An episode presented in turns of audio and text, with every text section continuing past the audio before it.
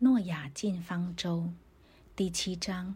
耶和华对诺亚说：“你和你的全家都要进入方舟，因为在这世代中，我见你在我面前是一人。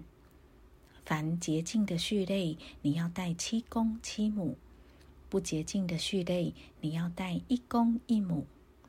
空中的飞鸟也要带七公七母，可以留种。”活在全地上，因为再过七天，我要降雨在地上四十昼夜，把我所造的各种活物都从地上除灭。诺亚就遵着耶和华所吩咐的行了。当洪水泛滥在地上的时候，诺亚整六百岁。诺亚就同他的妻和儿子儿妇都进入方舟，躲避洪水。洁净的畜类和不洁净的畜类、飞鸟，并地上一切的昆虫，都是一对一对的，有公有母。到诺亚那里进入方舟，正如神所吩咐诺亚的。过了那七天，洪水泛滥在地上。当诺亚六百岁二月十七日那一天，大渊的泉源都裂开了。天上的窗户也敞开了，四十昼夜降大雨在地上。正当那日，诺亚和他三个儿子闪、含、雅佛，并诺亚的妻子和三个儿妇都进入方舟。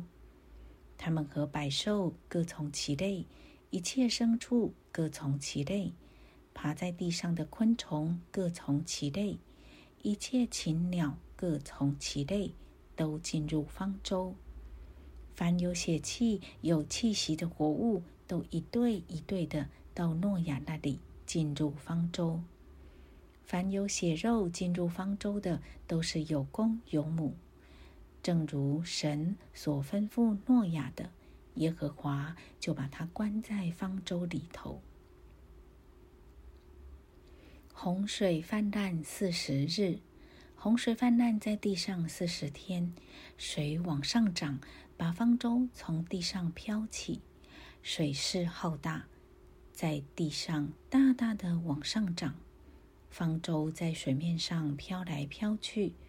水势在地上极其浩大，天下的高山都淹没了。